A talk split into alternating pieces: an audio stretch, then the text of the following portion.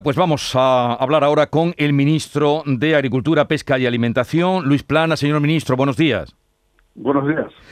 Dice la consejera que las negociaciones siguen abiertas. Esto quiere decir, para los agricultores que le estén escuchando en este momento, que eh, hay posibilidad de ampliar eh, el número de ecoesquemas.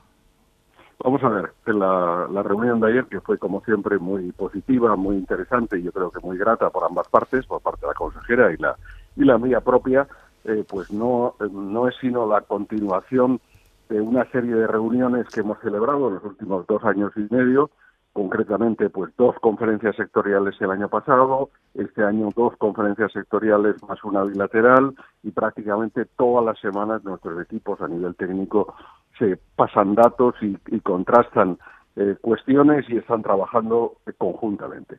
Concretamente, en el caso de Andalucía, yo creo que hay tres grandes logros que yo quiero poner en valor. En primer lugar, el hecho de que ahora tenemos un modelo de 50 regiones, vamos a tener un modelo de 20 regiones, nada más y nada menos que 15 comunidades autónomas de España pedían un modelo de 1 a 4 regiones y hemos adoptado un modelo evolutivo para presentárselo a la Comisión Europea y que no haya, digamos, que haya una reforma, pero no un cambio radical con respecto al modelo anterior. Segunda cuestión, hemos eh, introducido que aquellos que cobran menos de 5.000 euros de ayudas puedan percibir de nuevo la PAC, con lo cual dos tercios de los andaluces, de los preceptores andaluces, van a poder continuar cobrando la PAC, cosa que si no lo hubiéramos incluido no lo podrían hacer, o con el programa específico para el olivar tradicional. Pongo esos tres ejemplos porque creo que lo que se ha hecho conjuntamente Junta de Andalucía, Gobierno de España y el resto de las comunidades autónomas es muy, muy importante.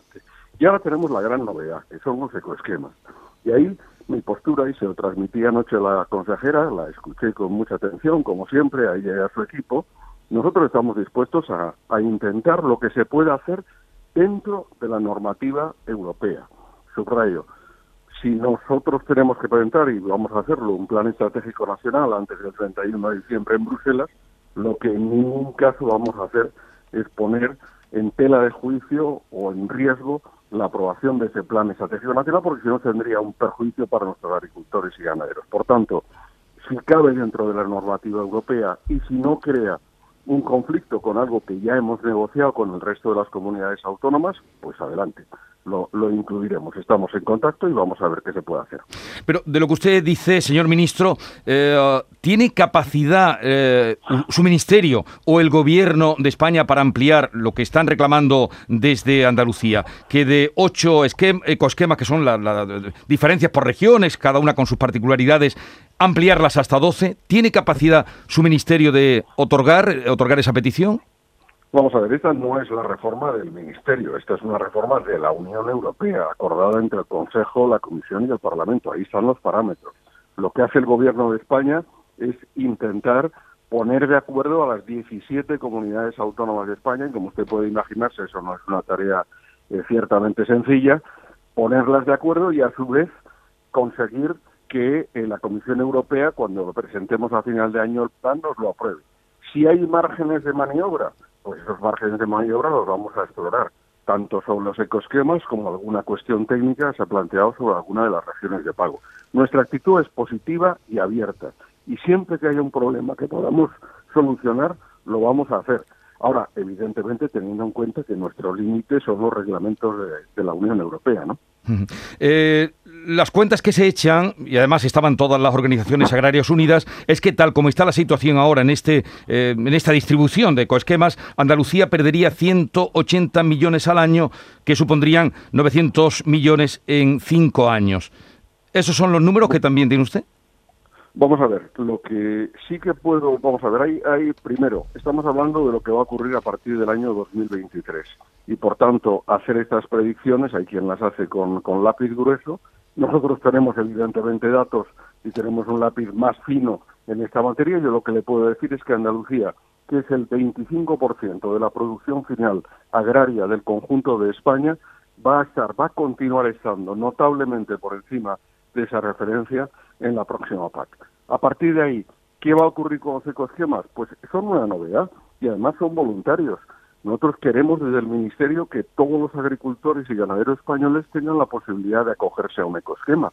Y Eso significa que intentamos precisamente con lo que hemos planteado, siete prácticas ambientales, ocho tipos de suelo, pues el que todo el mundo se pueda se pueda coger. Le pongo un ejemplo: los cultivos permanentes, en, eh, pues en nuestro olivar tradicional o el viñedo, estamos planteando pues con pendiente hasta hasta el 5%, eh, del 5 al 10%, de más del 10%, es decir, intentar reflejar esa diversidad desde un punto de vista de los ecoesquemas. Pero va a depender también mucho del asesoramiento y de la formación. Ayer le transmití a la consejera la importancia que tiene, y ya se lo he dicho también a otras comunidades autónomas, el que trabajemos todos juntos, no para, no para, ¿cómo diré yo? No, no para crear una imagen de que estamos en, que tenemos diferencias o conflictos, sino al contrario, para que los agricultores y ganaderos tengan el mejor asesoramiento para sacar el mejor fruto de la PAC, porque tenemos 47.724 millones de euros, eh, nadie se lo creía cuando lo logramos, que igualáramos la cifra del periodo anterior, y ahora lo que tenemos que hacer es sacar lo mejor para nuestros agricultores y ganaderos. Estamos hablando con Luis Plana, ministro de Agricultura, Pesca y Alimentación de España. Sí, eh, ministro, ¿qué tal? Muy buenos días. A mí me gustaría preguntarle por otro problema que desde luego eh, preocupa mucho en el campo. Hablamos de la sequía, ¿no? Porque hace unos días aquí en Andalucía la Confederación Hidrográfica del Guadalquivir declaraba esa situación excepcional por sequía en el 80% de esta, de esta cuenca y reclamaban ayer desde la Junta al Gobierno premura para ese decreto ley con medidas excepcionales para hacer frente a, esta sequía. ¿Cuándo va a llegar? ¿Cuándo se va a aprobar, ministro? Vamos a ver, eh, efectivamente ayer eh, hubo esa declaración por parte de la Confederación Hidrográfica, yo creo que es una realidad y no nos podemos tapar los ojos ante ella.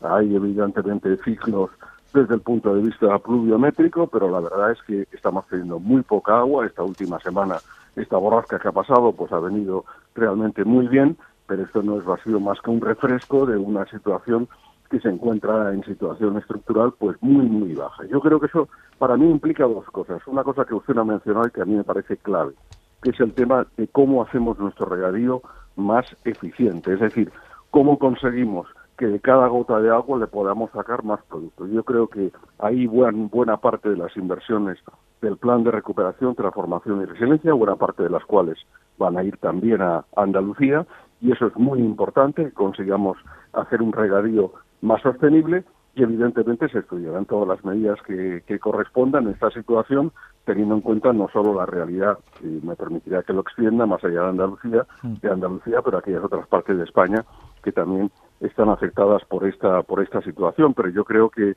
eh, la verdad es que la situación es particularmente seria, eh, igual a alguna que tuvimos ya en el pasado hace si no recuerdo mal, 10, 20 años aproximadamente viendo los ciclos de la Confederación Hidrográfica y lo que tenemos que hacer es intentar adaptarnos y responder a la situación. No es fácil, pero estamos en un, en un contexto, es evidente, de cambio climático y por eso hay ecosquemas y por eso hay una respuesta ambiental que es absolutamente necesaria.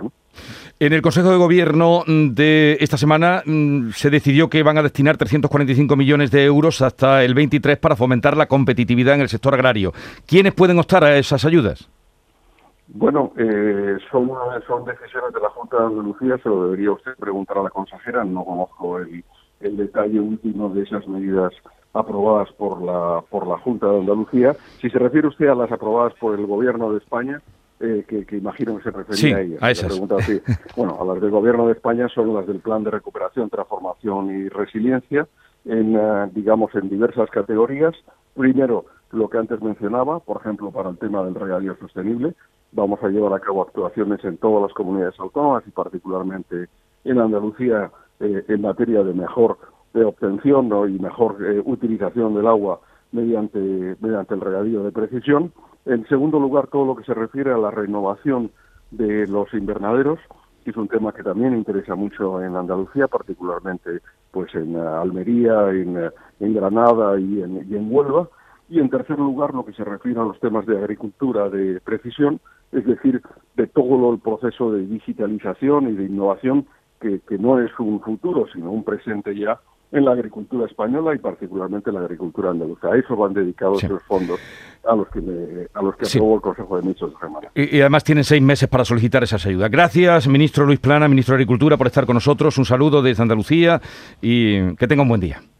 Muy bien, muchísimas gracias. Gracias por su invitación y un saludo a todos los oyentes.